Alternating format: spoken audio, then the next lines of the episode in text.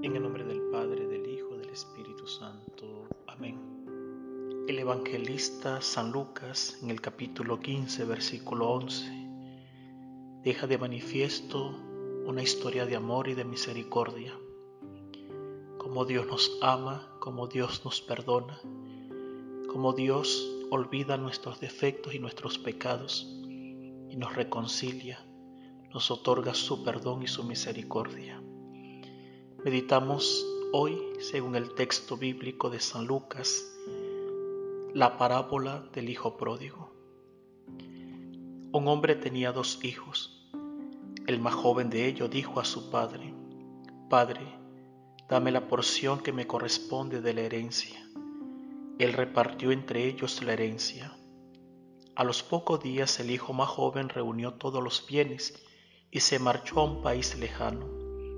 Allí malgastó el patrimonio, viviendo disolutamente. Mas cuando lo hubo malgastado todo, sobrevino una recia hambruna en toda aquella comarca, y él comenzó a pasar indigencia. Entonces fue a contratarse con uno de los conciudadanos de aquella región, quien le envió a cortijos a apacentar cerdos, y deseaba llenarse el estómago con las bellotas que comían los cerdos, pues nadie miraba por él. Luego volviendo en sí, dijo, cuántos jornaleros de mi padre andan sobrados de comida, y yo aquí perezco de hambre. Me levantaré y miré a mi padre y le diré, Padre, he pecado contra el cielo y contra ti, ya no merezco llamarme hijo tuyo, trátame como a uno de tus jornaleros. Se levantó para ir a su padre. Estaba aún lejos cuando lo vio su padre y se le conmovió hasta el alma, y echando a correr se tiró a su cuello, lo besó fervidamente. Mas el hijo decía, Padre, pequé contra el cielo y contra ti, ya no soy digno de llamarme hijo tuyo. En tanto que el padre decía a sus criados, traigan inmediatamente ropa, el mejor vestido, pónganle el anillo en el dedo y calzado para sus pies, vayan por el novillo cebado y mátenlo, celebremos un gran banquete, pues este hijo mío estaba muerto y ha revivido se había perdido y ha vuelto a la vida. Luego llegó el hijo mayor que estaba en el campo. Y cuando al volver se aproximó a la casa oyó el concierto, los instrumentos de música y la danza. Llamó a uno de los muchachos y le preguntó qué era todo aquello. Este le dijo, ha vuelto tu hermano, y tu padre ha mandado a matar el novillo cebado por haberle recuperado en buena salud y con vida. Mas él se enojó y no quería entrar. Su padre salió para instalarle e invitarle, pero él respondió al padre, Sabes los años que llevo obedeciendo y jamás he transgredido ni siquiera un mandato tuyo, y nunca me has regalado ni siquiera un cabrito para celebrar un banquete con mis amigos. Mas así vino ese hijo tuyo que ha derrochado tu herencia entre mujeres de la mala vida y ha malgastado todo lo tuyo. Le responde el padre, Hijo, tú siempre estás conmigo y todo lo mío es tuyo. Pero era razón que lo celebráramos y nos alegráramos, porque este hermano estaba muerto y ha revivido, lo había perdido y lo he encontrado. Esta parábola del Hijo Pródigo deja ver la grandeza de un Dios que es misericordia, un Dios que es papá, un Dios que es bondad, un Dios que jamás se olvida de sus hijos a pesar de sus pecados, a pesar de que vamos detrás del error, de la mentira, del pecado, de la miseria, de la enfermedad, y de la muerte. Dios es ese Padre que siempre esperará que los hijos se levanten y reconozcan que han fallado.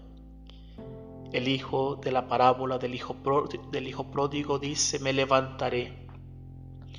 Este chico reconoce la falta que ha cometido contra su padre. Reconoce que necesita de su padre para poder tener vida. Y solamente la vida se la puede dar su Padre Dios. Este hombre se levanta, se dispone porque tiene necesidad, tiene hambre material y reconoce que en la casa de su Padre hay abundancia. Cada vez nosotros, cuando nos levantamos de nuestros pecados, tenemos hambre de Dios, tenemos sed de Dios, tenemos necesidad de Dios. Por eso cuando nos levantamos de nuestros pecados y volvemos a la casa del Padre y le decimos, Señor mío y Dios mío, he pecado contra el cielo y contra ti. Es ese acto de misericordia, de bondad, de cariño, de sutileza que tenemos para con nuestro Padre Dios. Es reconocer nuestras miserias, nuestro error, y es aceptar, es suplicar, es pedir la misericordia del Eterno Padre. Este Hijo, al pensar en sí y en el error que ha cometido, en el pecado que ha cometido, no solamente reconoce que tiene hambre, que tiene necesidad estomacal, necesidad corporal. Este hijo tiene una necesidad mayor de sentirse amado, de, sentirse estimado, de sentirse abrazado por su Padre. La riqueza que abundaban en la casa del Padre misericordioso es el perdón.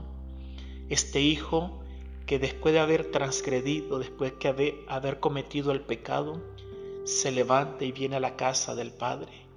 El primer acto de misericordia del Padre es que sale corriendo, sale al encuentro del Hijo que viene desvalido, viene débil por el pecado, viene destruido por el pecado, viene desnudo por el pecado. Este Hijo ve cómo su Padre lleno de alegría sale a abrazarle y le abraza con ternura, le abraza con temor, con beso llena su rostro golpeado por el hambre, por la falta de amor, por la falta de cariño. Este Padre, y es precioso como lo presenta el evangelista Lucas, porque este Padre lo besa. Judas dio el beso a Jesús para venderle. Mas sin embargo el Padre misericordioso da el beso de la paz, el beso del perdón, el beso misericordioso, el beso de la salvación. Este Padre misericordioso, misericordioso besa a su Hijo incorpora a su hijo, le devuelve la dignidad a su hijo. Le dice inmediatamente traigan anillo para su dedo, le devuelve la dignidad. Este hijo tiene un padre, este hijo tiene un nombre, este hijo tiene una tierra, este hijo tiene una casa, este hijo es heredero. Ese anillo que el padre coloca en la mano del hijo significa dignidad de los hijos de Dios. El Señor hoy quiere devolverte la dignidad. Si hemos perdido la dignidad producto del pecado, Dios te la quiere devolver. Dios quiere colocarte ese anillo en tu mano. El Señor quiere colocar el anillo de la pureza del alma, el anillo de la bendición, la alianza que Dios ha hecho con nosotros, que es una alianza de salvación. Es la alianza que se ha dado en la persona de Jesús, que reconcilia y que ama. Inmediatamente coloca calzado en los pies del Hijo que había tocado el polvo, que había experimentado el dolor, que había experimentado el éxodo, el exilio. El Señor hoy quiere calzar tus pies con la esperanza, con la vida, con la resurrección. Por eso déjate calzar por el Señor. Dice la palabra de Dios, quítate la sandalia porque el lugar que pisa es tierra sagrada. Cuando nosotros pisamos la tierra de nuestro Señor, nos descalzamos de todo, nos desnudamos de todo porque estamos en la presencia del Señor.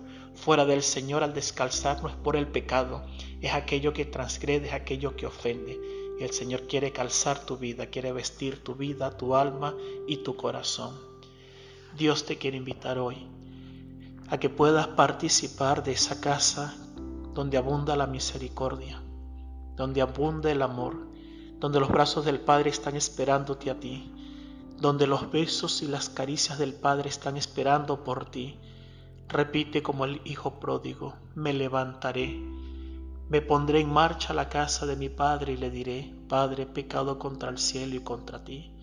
Clama en este día al Señor. Pide perdón a Jesús de todas tus culpas, de todos tus pecados. Incorpórate como el Hijo pródigo. Pide esa gracia, esa autoridad. Recibe en el nombre de Jesús el perdón. Recibe en el nombre del Padre misericordioso el perdón. Que Dios te abrace con su misericordia, que el Señor te abrace con su bendición, que Dios te devuelva la salud, la paz y te conceda la alegría del cielo. Amén.